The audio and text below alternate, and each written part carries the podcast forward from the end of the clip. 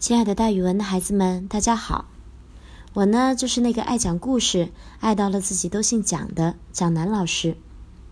今天要给大家讲的成语故事叫做“家徒四壁”。家徒四壁的背后有一个美丽的爱情故事，但是这个成语听起来却是很穷的意思。徒是仅仅的意思。这个成语是说家里只有四面的墙壁，形容十分贫困。一无所有。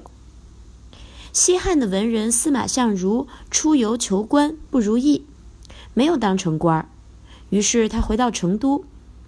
有一次，他在一个叫临邛的地方的一个富豪家里赴宴，这个富豪姓卓。酒过三巡，他弹起琴来。司马相如弹琴不是一般的优美，琴声悠扬，打动了卓王孙的女儿，她的名字就叫做卓文君。于是，卓文君连夜跟着司马相如回到了成都。到了司马相如家，发现他家里面只有四面墙壁，穷的是一塌糊涂。于是呀，善良的卓文君就劝司马相如一起到临邛去。他们卖掉马车，在临邛开了家酒店。从此之后，卓文君卖酒，司马相如干杂活。卓文君的爸爸卓王孙认为女儿伤风败俗。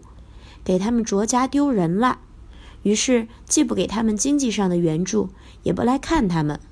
一时间，司马相如和卓文君日子过得十分的清苦。